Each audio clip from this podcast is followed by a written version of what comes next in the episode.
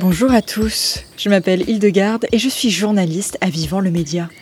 Vivant, c'est le média citoyen qui raconte notre territoire, le nord de la Nouvelle-Aquitaine, au travers d'initiatives favorisant la transition écologique et sociale. C'est un média où les petites histoires parlent pour les grandes avancées en matière de transformation du monde. Chaque mois, je vous donne donc rendez-vous pour découvrir des projets impactants portés par des individus, des associations ou des entreprises locales. Depuis une vingtaine d'années, l'attraction animale séduit de plus en plus d'agriculteurs. Le principe est simple, utiliser des chevaux de trait plutôt que des engins agricoles pour les cultures. Une alternative économique à l'agriculture intensive, mais pas que. L'attraction animale s'inscrit aussi dans une démarche écologique, en préservant les sols et permettant de s'affranchir en grande partie des énergies fossiles. À la ferme des Brelésières, à Chauvigny, l'association Trévienne et le réseau Impact organisent régulièrement des formations au maraîchage en traction animale. Rencontre avec Camille Guyot, président de Trévienne. Camille Guyot, bonjour. Bonjour. Est-ce que vous pourriez commencer par nous expliquer ce qu'est l'attraction animale? Alors l'attraction animale, euh, c'est une énergie alternative. Cette énergie alternative euh, permet de, s'affranchir des, énergies fossiles en totalité sur des petites exploitations de maraîchage. Ça peut être complémentaire de la motorisation sur des, exploitations plus grandes comme, euh, comme des vignobles ou comme des exploitations de polyculture élevage. Mais euh, en tous les cas, ça contribue globalement à s'affranchir des énergies fossiles et de contribuer à la, réduction des émissions de CO2. Marché. Vous êtes le président de l'association Trévienne. Est-ce que vous pourriez nous en dire un mot?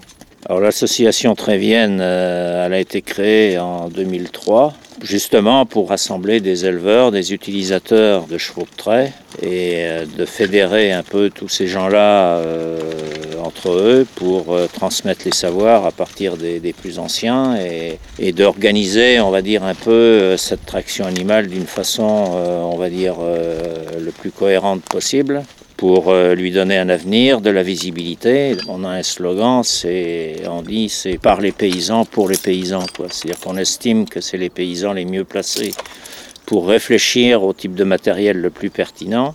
Et on estime que c'est les paysans les mieux placés pour transmettre les savoirs, les techniques euh, aux générations plus jeunes. Quoi. Donne ton pied, métiste. Sébastien Gandubert, bonjour. Bonjour. Alors pourquoi avoir choisi de vous inscrire à cette formation? Eh bien, écoutez, euh, je suis vigneron et euh, j'aimerais euh, apprendre un peu l'attraction animale puisque dans certains carrés qui sont escarpés, je pense que l'attraction animale est adaptée. Je possède aussi deux ânes des Baudets du Poitou, donc je viens me former. C'est uniquement pour apprendre et peut-être faire un peu de no-tourisme aussi avec mes ânes. Et pourquoi cette envie de passer à l'attraction animale? Bah, la conjoncture, la fin du pétrole, moi j'envisage la fin du pétrole assez rapidement. Et puis je pense que ça, a un côté aussi très apaisant de travailler avec des animaux. On n'a plus le bruit du tracteur. C'est une passion qui naît depuis 2-3 ans.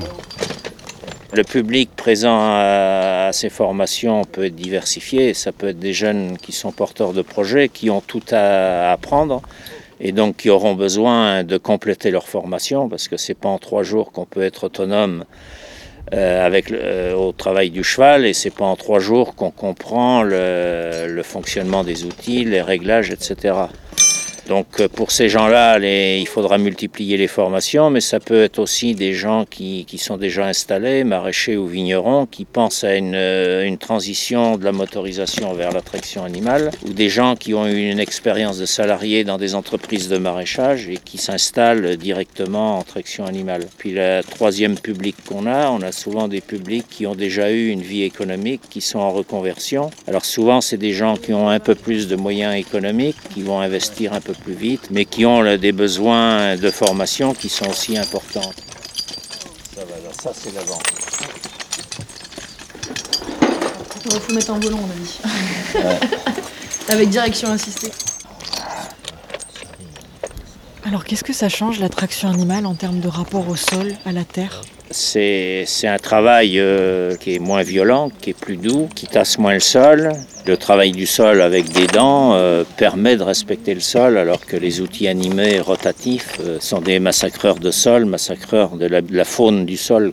Et puis, c'est pas le même rapport. Le, meneur ou le maraîcher qui travaille dans son champ avec un cheval, il n'a pas le même rapport qu'avec un, un microtracteur ou un motoculteur le cheval et le meneur, ils vont bien fonctionner si, si la relation de l'animal à l'homme est correcte. Et la relation correcte à l'animal, c'est respecter l'animal dans sa vie, dans l'entretien du cheval alimentaire, dans le pensage du cheval avant le travail, avec des harnais de bonne qualité, bien réglés. Être capable de commencer à travailler, mais progressivement, c'est-à-dire euh, de ne pas demander trop d'efforts, euh, le temps de mettre le cheval en jambe, etc. Tous ces éléments-là font que ça met le cheval euh, en confiance et dans des bonnes conditions de travail, et pour le meneur aussi. Et donc ça permet de créer une relation intime de travail. Ça n'a rien à voir avec un motoculteur. Parce qu'un cheval, c'est un animal, c'est pas un tracteur. Un tracteur, si vous mettez le frein de parking et que vous arrêtez le moteur, euh, dix ans après, il est toujours à la même place. Un cheval, euh, si vous avez beau lui dire de rester là, vous tournez les talons, 30 euh, secondes après, et, il est parti faire un tour. Quoi. Donc c'est du vivant. Quoi. Et donc l'intérêt de l'attraction animale, justement, c'est aussi de réintégrer dans, les exploitations le règne animal, végétal et l'humain en bout de course. Quoi. C'est, un, cercle vertueux, on va dire. Oh, oh là. Ah. Mais aujourd'hui, dans, une économie qui, va être contrainte par les ressources énergétiques et par les coûts d'énergie, et par les, contraintes euh, du CO2, euh, de toute façon, euh, l'attraction animale, elle a un avenir, parce que dans, même dans des exploitations moyennes de polyculture élevage, toute l'énergie qui sera fossile, qui va être économisée dans des, des travaux légers avec de l'attraction animale, ça va être du fioul disponible pour le tracteur, quoi, pour des gros travaux. Donc non, je pense que l'attraction animale a tout à fait un avenir. Vous venez d'entendre Camille Guyot, président de Trévienne, nous présenter les enjeux de l'attraction animale. Alors que le dernier rapport du GIEC nous incite à nous dépasser en matière de lutte contre le dérèglement climatique, c'est le jour du dépassement qui nous a rattrapés ce 5 mai. Mais qu'est-ce que ça signifie, au juste, jour du dépassement? Eh bien, depuis le 5 mai, la France vit à crédit écologique. Autrement dit, nous avons épuisé, il y a deux semaines, le quota de ressources qu'il aurait fallu consommer en une année entière pour que la planète ait le temps de se régénérer. Par ressources, j'entends la consommation d'animaux, d'arbres, de sols, bref, l'ensemble des denrées et des écosystèmes qui servent aussi bien à assouvir nos besoins qu'à absorber le CO2. Cette biocapacité de la Terre, elle est définie chaque année par le Global Footprint Network, un think tank spécialisé dans le calcul de l'empreinte écologique aux échelles nationales et planétaires. Leur conclusion Si l'ensemble de la population mondiale adoptait le mode de vie des Français, l'ensemble des ressources planétaires pour une année serait épuisé en tout juste 4 mois. Il faudrait donc l'équivalent de 2,9 planètes par an à l'Hexagone pour continuer à consommer autant alors que la moyenne mondiale, elle, est située à 1,75 planètes. Et si on continue dans les comparaisons peu flatteuses, on se rend compte qu'on est très mal classé, encore plus que la plupart de nos voisins européens, qui font pourtant partie des mauvais élèves. En 2021, l'Allemagne, l'Espagne, le Portugal ou encore le Royaume-Uni consommaient chacun l'équivalent de 2,5 à 2,9 planètes par an. De quoi finir au dernier rang. Plus réjouissant encore, nous sommes sur la mauvaise pente. En 1974, le jour du dépassement français avait par exemple lieu en juin. Selon les calculs de l'ONG WWF, il n'a cessé d'avancer jusqu'en 2007, année à partir de laquelle nous avons péniblement commencé à regagner une dizaine de jours sur notre chronomètre écologique. Il n'y a toutefois pas de quoi se réjouir. Ce sont surtout les effets des crises économiques qui sont à l'œuvre. Oui, la crise des subprimes et celle du Covid ont ralenti nos économies et donc un peu réduit notre empreinte écologique. On range les fagnons donc, car le bilan reste désastreux. À l'échelle mondiale, l'avancée du jour de dépassement est encore plus impressionnante.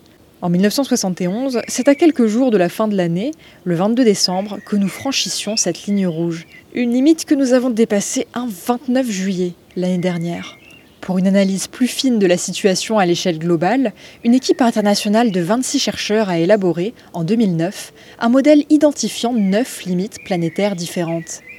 À l'heure actuelle, l'humanité a déjà franchi 5 de ces 9 limites. Nous avons dépassé notre quota en matière d'eau douce, de changement climatique, d'érosion de la biodiversité, d'usage des sols, de pollution chimique et de perturbation globale du cycle de l'azote et du phosphore. Rien que ça. Nous restent donc trois limites planétaires non dépassées, mais tout de même bien entamées. La réduction de l'ozone stratosphérique, la concentration en aérosol atmosphérique et l'acidification des océans. Alors, tout espoir est-il perdu pour remettre la France sur le droit chemin? Pas pour le WWF, qui annonce dans un rapport que si la planification écologique est réellement appliquée au cours du quinquennat, nous pourrions gagner dans les 25 jours. Pour avancer d'à peine un mois à la date fatidique, il faudrait diminuer de 16% notre consommation d'énergie, en étendant massivement la production de renouvelables. Il faudrait aussi développer le circuit court, avec une baisse de 18% du trafic routier et de 15% du transport de marchandises.